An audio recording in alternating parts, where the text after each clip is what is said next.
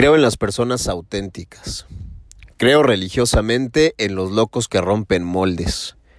Creo en los que se atreven a ser genuinos en un mundo de farsa.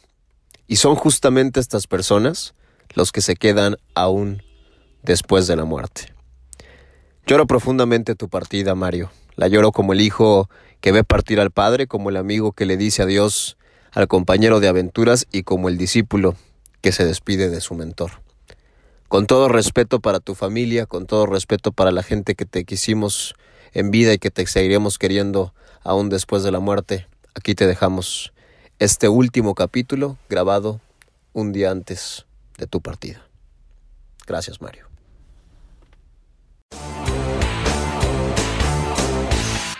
¿Para qué?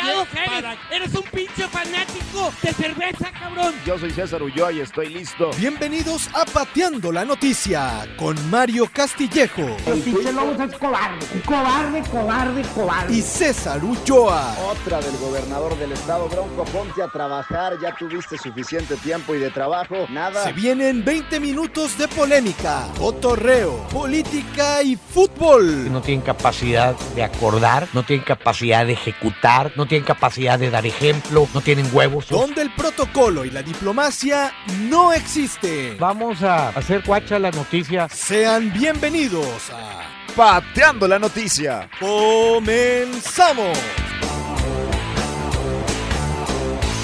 ¿Qué tal, raza? Ya estamos listos para grabar el doceavo episodio ya de Pateando la Noticia. Mario, ¿cómo andas? ¿12 o 13? 12. Tú lo llevas todo muy bien contado. 12 llevan. ¿Cómo No, andas? pues, fin de semana patrio, mes Largo, patrio. largo. Largo. De 20 gritos y de 20 vivas tú con madre. 20 vivas de Andrés Manuel López Obrador. Mucho que, que hablar alrededor del grito. Me parece Me encanta. que el termómetro padre. general estuvo El- bastante el bueno. concepto A gente le gustó.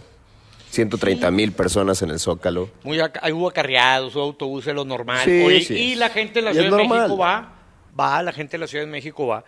Este, hubo muchos cohetes, muchos este, pirotecnia. Por ahí supe que no dejaron al otro día desfilar al Escuadrón 201, aquellos veteranos o, o lo- o la generación que quede veteranos de la Segunda Guerra Mundial. Detalles, me encantaron los palcos, cómo se repartió la gente, puras familias nuevas, este eh, Andrés Manuel con los hijos de su primer señora, pero con su segunda señora, estaba Marcelo igual con su segunda señora, o sea, yo ya me di cuenta que si quieres ser político brillante tienes que andar en tu segunda o tu tercer vieja o ellas eh, haber probado modelitos hasta que agarres al, al que Al bueno, al, al bueno, bueno. al que se perfiló a la silla grande o al que está en el círculo grande del poder, porque ellas también son políticas, ellas también Y más políticas en ocasiones que ellos, También ¿eh? estaba este señor que no le justifica las 20 casas, este Bartlett. Bartlett, también con su- una muchachita, que, que una señora mayor que yo, eh, de la alta sociedad, de familia Ajá, sí. pudiente, de familia pudiente, o sea, Fifi. Y Fifi. este, sí, eh, ti- tiene cuántas propiedades mi ma- el maestro Bartlett. Que, que- Tiene 80 millones de pesos. Con eso le arma para varias pero propiedades. empezó a encontrar propiedades en 20, Polanco a 20, nombre de los 20 hijos y, y pues ni modo. que- 20 casas. Ahí le, le encontraron 20, a co- Bartlett. como 10 o 15 más grandes que la Casa Blanca de Peña Nieto. ¿no? Ahí nomás, para darnos un... Están brutos los palcos presidenciales, o sea, hay Palacio Nacional. es- Ahora imagínate, es la primera vez que el señor presidente da el grito en su casa. Porque pues ahí mora, ahí vive, ahí come. ¿Sí? Primera vez que se aparece. Ahí- ahí aparece. Fíjate, la de Andrés Manuel López Obrador es la segunda esposa. La primera falleció. Y después tiene ya a Beatriz Gutiérrez Müller, Sí. con la que tiene al hijo más pequeño y demás. Pero Sí. bueno, es, es parte Él- como él de, es su, viudo, de su él historia. es viudo. Sí. Bartlett, no. No, Bartlett, quién sabe. Bartlett tiene tantos secretos que ya. No, no, pues este. Marcelo, que también es muy capaz. Marcelo es una persona así muy, muy capaz. Yo creo que. El, No, pero no estoy hablando de capaz, también, también, fue cambiando modelitos, Digamos, ¿no? Yo, me- yo creo que algo de, algo de cambios ha de tener en su vida, pero sí es una persona Pero de verdad que de las Enrique más Peña capaces. Nieto se lleva a todos de calle. Ahí Oye, le, le tienen que decir a Enrique, ¿cómo le haces, carnal? ¿Sí? Le compró en Madrid todas las flores a la, a la No, novia. demás. es un caballero, señor. enamorado, enamorado. Qué, bonito es ver un señor, este, su tercera matrimonio enamorado, ¿eh?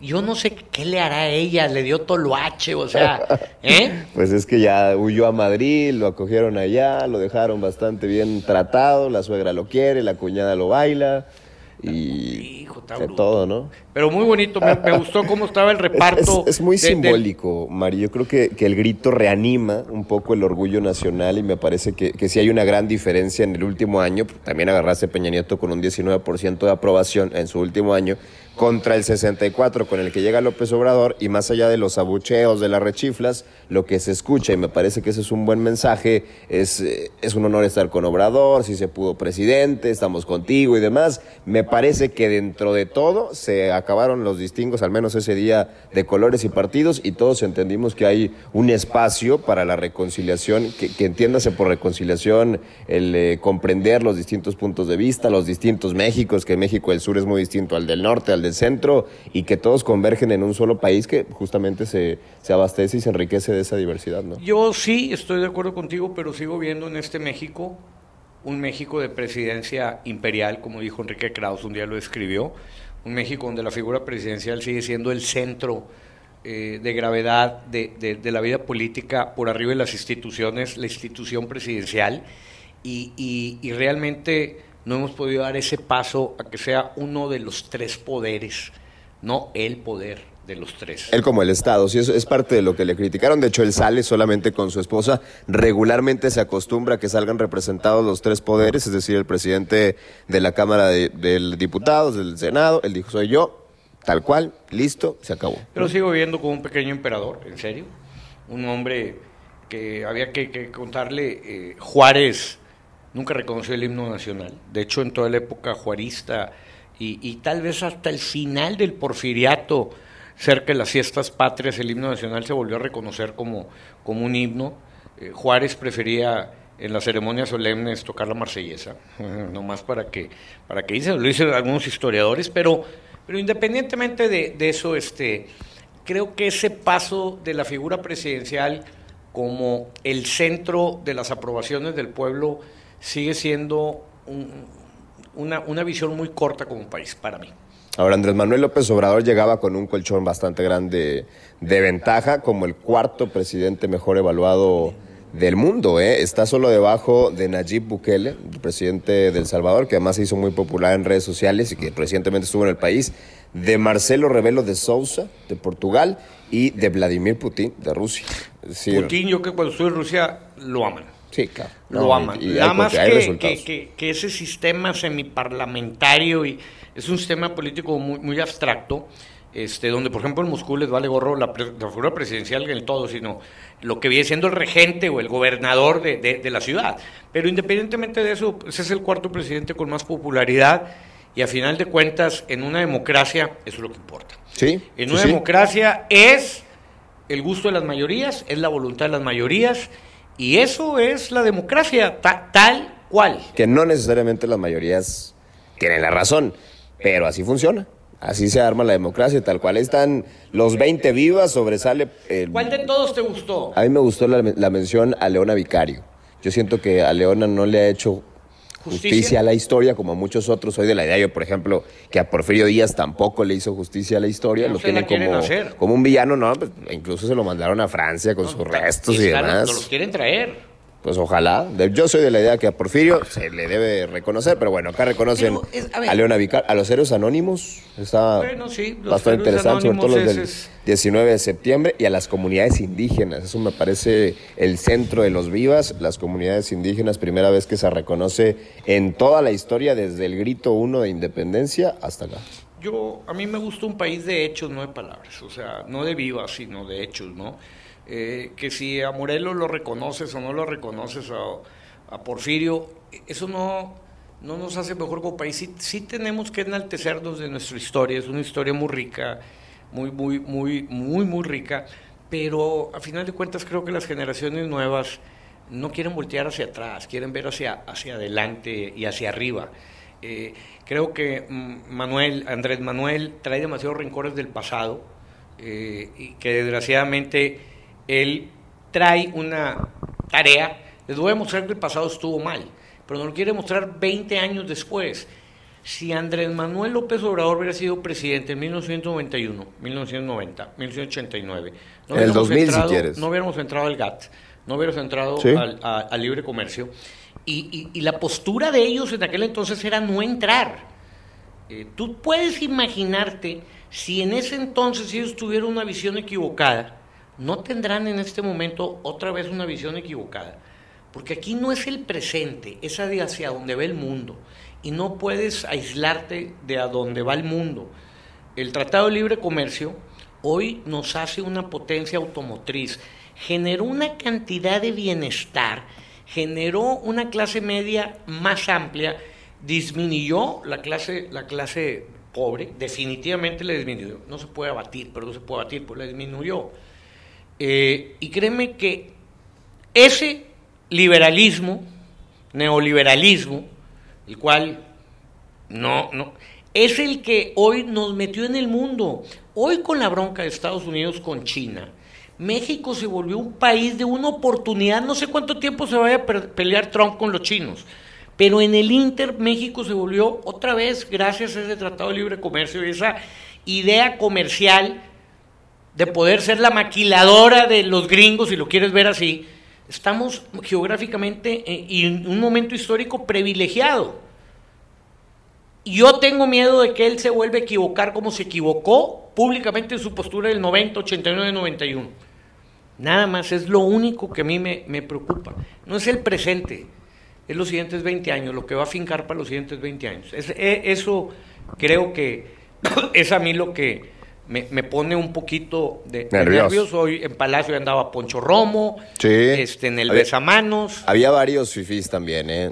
Hay que reconocerlo, hay que decirlo, pero sí fue un poco una fiesta más austera que años pasados. Había 400 invitados, nadie salió a los balcones. Estoy de acuerdo, mexicanos, pero atrás este, corrió la champaña y anduvo todo mundo. Yo a lo que Pero voy no está es, mal, Mario, eso no está mal. No, pero tampoco estaba mal que fueran 1200. O sea, a ver, eh, vuel- vuelvo a repetir, estoy de acuerdo que, que- que no se gaste de más, pero, pero, pero de 400 a 1200, pues digo, si, si, es- si 1200 es el derroche de país y 400 es lo perfecto, ¿sabes que Estamos en minusas, o sea, son cositas de nada y el señor a base de parar el gasto para porque no se roben, está parando en la parte de la economía. Es, es- Ahora, vean, yo invito a 400 y no 1200. Está bueno, está, está- está bueno. Eh, a ver, subasté 400 Rolex y, y cinco carros y la casa que compró Carlos Bremer, güey, por eso, güey. O sea, eh, eso es populismo, eso es, o sea, es pu- pu- pura paja. Son buenas voluntades, más no cambia absolutamente nada. No, bueno, pues el día que le dio un ataque al corazón, que vaya al IMSS, cabrón, que no vaya a Los Ángeles, este, donde tú y yo no podemos entrar si no avientas el seguro de estos médicos pagado, cabrón. No, bueno, pues digo, mi salud, mi, a mi salud sí, lo- y, y no voy al seguro social, pero mi salud sí voy al El hospital problema de Los está en el discurso. A ver, yo creo que el presidente tiene que atenderse sí o sí en los mejores hospitales. Es el Estoy de presidente de México. acuerdo. El problema es que sale y diga Pues estoy, que es del eh, pueblo, estoy, ¿no? Estoy, estoy- estoy de acuerdo. Este, en fin, eh, a lo que voy es, se debe atender en el mejor lugar posible. Pues, estoy de acuerdo. Pero ¿por qué estar atacando a los fifis? Y- Ya, tú ya sabes mi postura. El viejo no me cae. Se acabó. Punto. No lo trago. Oye, hay un tema bien interesante, aprovechando ya los festejos patrios, que sacaron tres municipios en el estado el no usar la pirotecnia. Esto, los problemas que tenemos de la calidad del aire y demás, la gente se prendió con el tema, eh, muchos están a favor, la gran mayoría también es la moda y la tendencia a estar a favor de todo esto, otros están en contra. Lo cierto es que hoy, revisando la calidad del aire, ayer, que era, estamos grabando martes, ayer que arranca después de estas fiestas patrias, pues no cambió mucho, ¿eh? La realidad es que San Pedro, que, que no utilizó pirotecnia con Escobedo, que sí utilizó, amanecieron igual, abajo de los 50 puntos y mecas, en calidad irregular, o sea, no impactó, pero me parece una iniciativa adecuada, ¿no? ¿Cómo la ves? Mira, lo que pasa es de que el otro día saqué unos vasos desechables y una de mis hijas me dijo, no, no, vas a acabar con el, mundo. O sea, yo desgraciadamente soy de los que ya hice que acaban con el mundo. ¿Qué te puedo decir? Este, creo que el problema de la contaminación no es por una acción igual que la fiesta de 400 en lugar de 1500, es en el día a día. eh, en el día a día. Eh, es mucho más este complejo que, ahora como una mandé un mensaje pues sí mandó un mensaje pero el grueso de las patrullas tiran aceite los camiones que van recogiendo la basura las pedreras. este, las pedreras los camiones urbanos este los carros el carro. Pero bueno pues cada quien eh, son qué te puedo decir ser político es decir mentiras y creértelas güey o sea si, si, si, si, eres político y no eres mentiroso y luego no, te las crees, no puedes ser político. O sea, Tanto así. No, no, pero eh, eh, compitieron, ¿no? Eh, grupo pesado en una plaza y luego mandaron los cardenales, mandaron este. En la grande estuvo Tucanes de Oye, qué aguado el grito de Bronco, eh. pues el Bronco ya no sopla. Este, pero dicen que en Guadalupe estuvo bueno, en Apodaca, en Apodaca llevaron a, a este a, a Cheo y a, mi compadre y a, la banda este.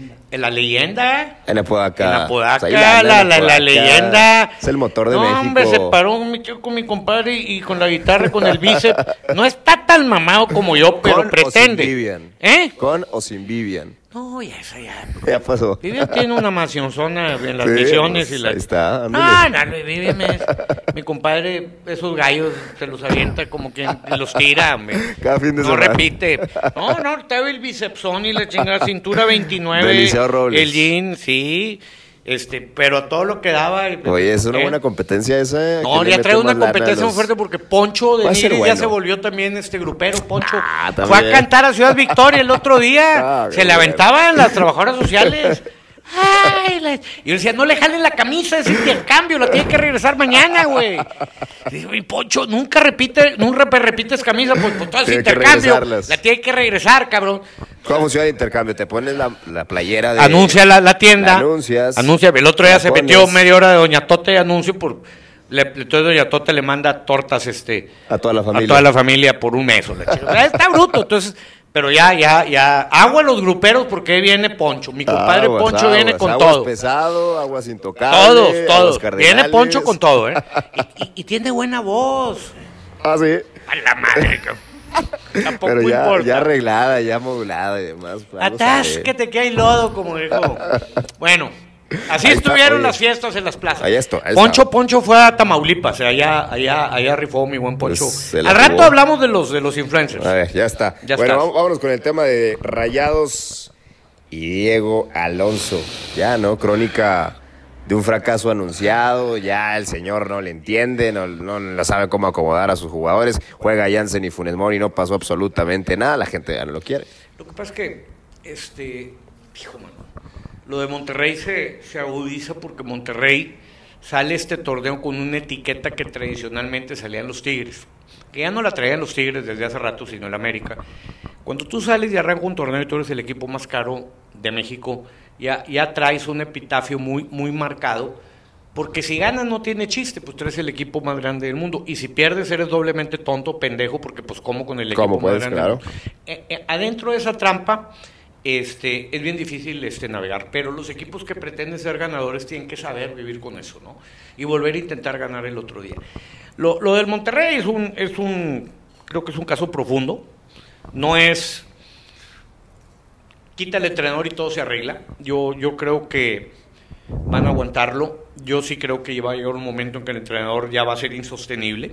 Posiblemente sea el sábado, si no le gana a Puebla.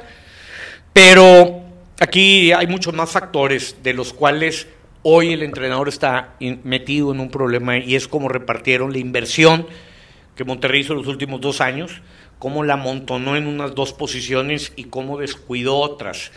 Y de tal manera que en el cuadro ideal que Monterrey pudiera tener con algo de conocimiento para que funcione, no caben sus ocho jugadores más caros. No caben en... O Dice- sea, dices en cancha que se gastaron el dinero con los ojos cerrados. Sí, se gastaron creo que con los ojos cerrados, compraron por antojo, compraron sin un plan, compraron ni siquiera haciendo un planteamiento de cómo voy a distribuir el dinero, de tal manera de que los jugadores más caros, que en teoría son los mejores, escupieran en un once titular. Tú no puedes jugar con dos nueves y dos enganches, para la gente que le entiende un poquito de fútbol. Jugar con dos nueves y dos enganches es como querer hacer una operación de corazón abierta con dos cirujanos. operando al paciente. No, estorban. No se puede, estorban. Es bien difícil porque la cancha, si tú piensas en el área y los últimos 15 metros del terreno y en el centro, está toda madre, pero la cancha mide 100 de largo y 73 de ancho. O sea, y, y el partido, a veces tengo la pelota y a veces no tengo la pelota. Partiendo de que los cuatro más emblemáticos, que son los dos centros delanteros, el holandés Janssen, en este caso Funes Mori, Pizarro y Máxime, el seleccionado argentino mundialista, no pueden jugar juntos los cuatro. Y difícilmente puedes jugar con tres de los cuatro. No, está ya te puedes imaginar que el dinero amontonado no jala este, ni, ni, ni, ni fluye y luego te falta acomodar a Pavón y te falta acomodar Hurtado, ¿sí? Para que más o menos este, fluya esto y, y- y luego Urreta Vizcaya, que ya se bajó del barco. Entonces Monterrey eh, creó un problema a la hora de invertir el dinero, creó un problema. El mercado no se equivoca, el estadio cada día entra menos gente, cada día tienen que regalar más boletos y se, Se, está fueron perdiendo. al 70, 75 del, del campo también. 33 mil gentes, 35 mil y creo que el sábado contra Puebla va a haber una entrada muy baja. Este, y el mercado no se equivoca y, y ya no es el horario porque fue a las 5 de la tarde. Y bueno, en fin, Monterrey tiene esa problemática para que veas que no todo en la vida se resuelve con dinero. El dinero también tiene esa pequeña virtud Necesitas saber de, que usarlo. Una, de que una mala decisión también es Claro. catastrófica. Eh, tampoco está tan grave lo de Monterrey, lo que sí es que es un problema complejo. No está, no está en zona de liguilla tampoco. ¿Eh? No está en zona de liguilla, pierdes en casa después de un año sin Yo, perder yo en creo casa. que a la larga sí iba a calificar, pero se perdió, o sea, pero estuvo lejos o está lejos del equipo de ser y jugar como el mejor de México y que cautive y que las televisiones se prendan y que aumenten mis ingresos y que aumenten los patrocinios y que crezca mi marca. Ninguno de esos factores que produ- produce una gran inversión Ajá. se están dando en el Monterrey. Entonces, si no se están dando los factores que te producen una gran inversión, como es tener aceptación, como tener afluencia de gente, como tener nuevos seguidores, como prender nuevas televisiones para aumentar los ratings, como aumentar el valor de los jugadores y, y revaluarlos y no devaluarlos, aumentar tu taquilla. Entonces, cuando todas esas variables que desencadenan una gran inversión no se dan, quiere decir que la gran inversión está mal hecha. Es bien sencillo, o sea, la ecuación es muy sencilla. Alguien le puede echar como primer culpa, la primer culpa al entrenador, y sí, tiene un porcentaje de Sí, claro. Eh, pero también quien puso al entrenador y quien contrató al entrenador y quien contrató los jugadores con el entrenador también tiene culpa. Nos vamos con Duilio, con Tona, De con Pepe Vela, González Ornelas. Tona no, To-. Tona es una parte administrativa, no se mete en lo deportivo hasta donde yo sé, pero en la parte que se mete, se mete mal. ¿Por qué? Porque es un fanático, está fanatizado, su pensamiento está fanatizado y es un hombre de los que cree que si tú no piensas como ellos, estás en contra de ellos. Y esa es una manera muy chiquita de pensar, ¿no? Yo creo que el mundo se enriquece con la diversidad Sí, de opinión y ellos se agarran de que no es que pienses diferente, no me gusta tu tono. No, pero entonces ya estamos hablando del tono. No, bueno, este no es el fondo, es la forma. En mi caso, ¿va?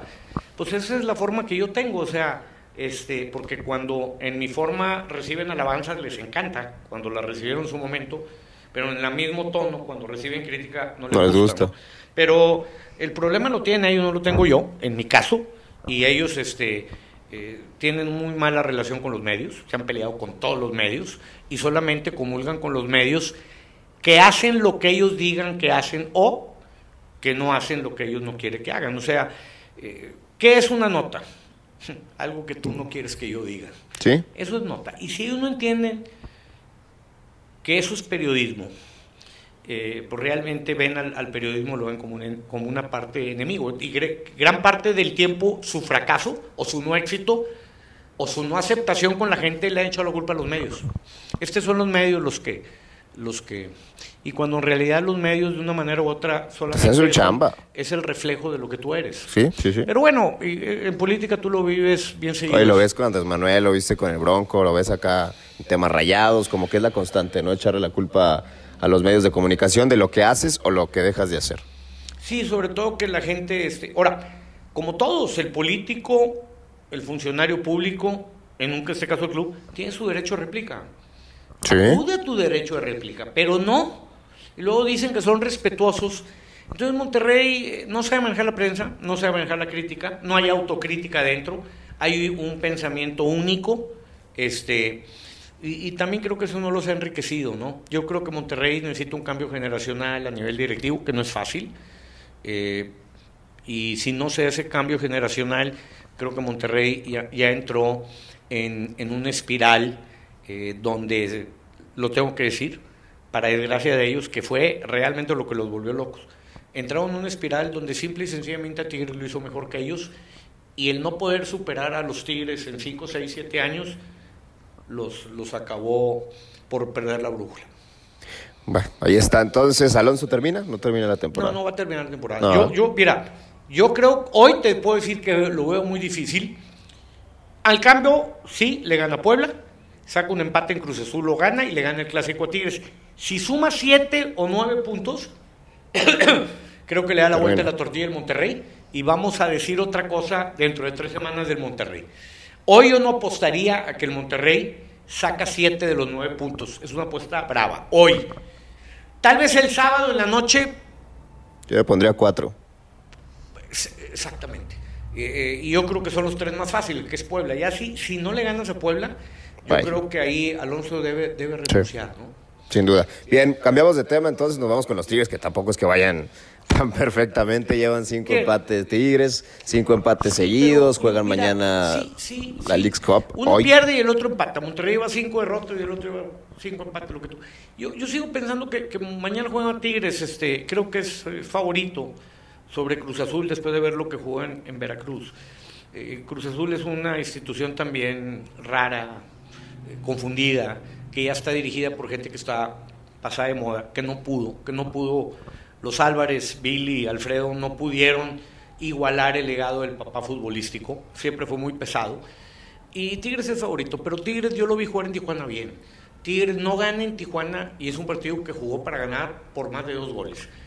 Entonces, si mantiene ese nivel que le conocemos que mantiene, porque el juego y el estilo lo sostiene y lo repite, Tigres puede ganar y perder, pero va a perder con base a una idea futbolística.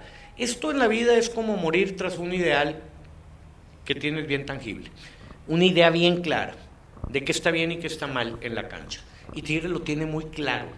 Lo puede ejecutar bien y vale perder, lo puede ejecutar mal y, y puede ganar, pero lo tiene bien claro, sabemos cómo va a jugar y esa idea repetitiva que aplica en la cancha lo ha hecho el equipo más constante en los últimos 5 o 6 años del fútbol mexicano. O sea, la fórmula funciona. No es espectacular, pero tampoco nadie ha sido más espectacular que ellos a través del tiempo. Por momentos Santos, por momentos América, por momentos Monterrey, pero siempre la constante es Tigres. Siempre va a estar Tigres. Entonces, la constancia en la vida a un gran nivel cobra. Esa siempre cobra, no paga, esa cobra. ahí está también el tema de Tigres, cinco empates, ahí le falta un poco también el tema Pero es muy diferente el empate en Tijuana que el empate en Pumas o que el empate el otro día. O sea, creo, creo que, que jugaron bien. Lo vamos a ver mañana contra Cruz Azul, creo que va a ganar. Creo que el equipo ya entra una, en, una sincronía eh, favorable. Pero vamos a ver, va, luego descansa, recibe a Puebla y se mete al BBVA. Ese día del BBVA, por ahí por ahí un equipo va a acabar tan dañado que va a batallar para calificar. Nomás hay dos puntos de diferencia entre Tigres y Monterrey. A ver, a ver qué tal. ¿Cuándo es, ¿Cuándo es, el clásico? El finales de septiembre, ¿no? ¿El clásico? No, no, dentro de dos semanas. ¿Ya? ¿Ya? O sea. ¿Cerca? Mira, juega el sábado y luego a mitad de ah, semana. Hay doble. Este es doble. Jornada. Juega el sábado. A mitad de semana van a jugar a Cruz Azul, Monterrey. Y el sábado que entra Estamos hablando del 28, sábado 28 de septiembre, el clásico regio en el BBVA. En el bebé. Probablemente se acabe. En el bebé. En el bebé. Se acabe. Hay boletos en taquilla. Me llama la atención que Monterrey no promueve que hay boletos en taquilla. Nunca, siempre hay boletos en taquilla. siempre hay, sí. No, le gusta promover que hay boletos en taquilla. No gusta aceptar lo que está pasando. No los promueve. Ni tampoco querían decir las cifras de los abonos y demás. No, no, no, porque es parte de la vergüenza, pero pues es mi negocio, es que, oye, de repente hay dos por uno y hay dos por uno, pues ¿cuál es el problema? Pues si no vendo, a ver cómo sale el producto. Señor, esto es mercado y son negocios. Si, si tú, el orgullo o el negocio, Entra que y Monterrey está en orgullo. ¿eh? Y, Monterrey está en orgullo. bueno, ahí está yo he visto la Tecate 2 por 1 güey. Digo, o, a ver, ¿no? Sí. Ah, bueno. Llegó el momento, truénale 2 por 1 contra Puebla. Niños gratis y empiezan a mover, creo yo. Los que, vengan vestidos, los que vengan vestidos de. Colegio gratis, el que traiga un juguete va para adentro. Pero acá se para Tonatío en la puerta. No, no, este no es rayado, ¿verdad? No, no, no, no. a, ver, te vendemos boleto. No, este en serio. Este, creo que el club pidió un comodato y se creó para ser de la sociedad regiomontana y, de, y de la sociedad mexicana. Esto debe ser un club de puertas abiertas incluyente, no excluyente, 100%. No, no se trata de, aquí nomás cierta ideología puede entrar, si no es el Club Campestre Monterrey, o sea, en los 60 en el Campestre la comunidad este, árabe no podía, no, era, no, no, no se le aceptaba como socio, increíble, güey. Bueno, y va que hay unos grandes regiomontanos, grandes regiomontanos y grandes mexicanos libaneses. Hoy hablando justamente de la sociedad regiomontana, es el aniversario luctuoso de don Eugenio Garzazada. ¿Cuántos don Eugenio necesitaríamos ahora para arreglar todo este problema que, tiene? Yo creo que la figura de don Eugenio existe en tiempo y en forma en la historia. Perfecto, ¿no? Exactamente, sí. Eh, no, no pidamos que los líderes de hoy sean como los de el siglo XX, en ese caso don Eugenio. Don Eugenio tenía un, un don de, de, ser una persona que no necesitaba alzar la voz para ser respetado, ni dar manazos arriba de la mesa para ser respetado. Era una persona con un grado de, de humildad y, de sencillez que lo caracterizó. Su hermano don Roberto era exactamente todo lo contrario.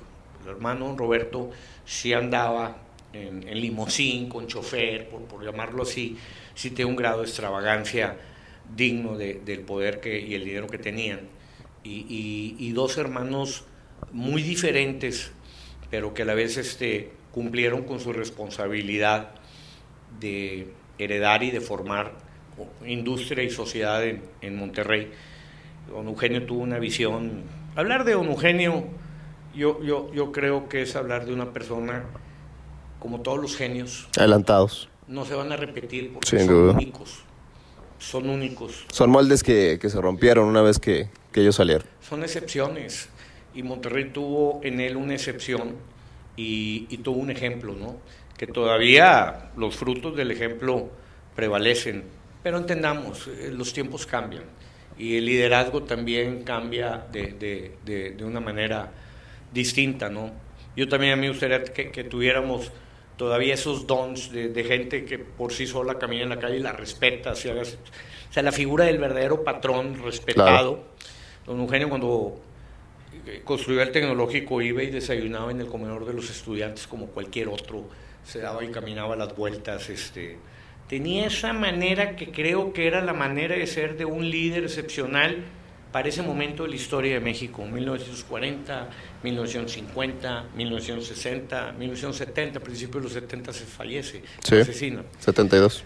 Exactamente, pero yo creo que ahí está todavía su legado. Ahí está. Y este gente como José Antonio Fernández lo ha asimilado y la familia de don Eugenio García lo ha asimilado perfectamente bien en una responsabilidad que tienen desde el oscuro, sin ruido, sin que la protagonismo. Gente sepa, sin protagonismo. Este, voy a contar una anécdota. Uno de los hijos de José Antonio Fernández un día, como tú, como yo, se animó y, mandó, y fue a dar una serenata, pues una niña que estaba enamorada a los 20 años. Le dijo el papá, ¿de dónde sacaste el dinero para pagar la serenata? Ah, cabrón. Dale, cabrón. Anécdota. No, no, está bien que pa, ¿dónde sacaste el dinero para pagar la serenata? Los 1500 o 2000, lo que haya sido. Su madre. ¿Eh? Es la cultura. No, bueno, para que veas. son los pequeños detalles que, te, que, que, que marcan muchas diferencias para mí. Sin duda, totalmente. Pero bueno, ahí queda, Mario, pues ya. Vámonos. Nos vamos tan rápido. Pues ya son 32, 32. Bueno, nos vamos sin tocar a los sanpetrinos. Otra vez, no, los estás dejando descansar. Les voy a contar demasiado. dos cosas que se vienen rápido. tres cosas que se vienen rápido en Navidad. En la alta sociedad sanpetrina. A ver. Van a poner pino en Navidad contratan una diseñadora que venga y les ponga el pino. O sea, ellas tienen el pino, las esferas y traen una mujer especial y les pone el pino. Oye, tú, pues tienen el ayudante de la casa. No, esas ahí están, para abrir las cajas, no. La del gusto.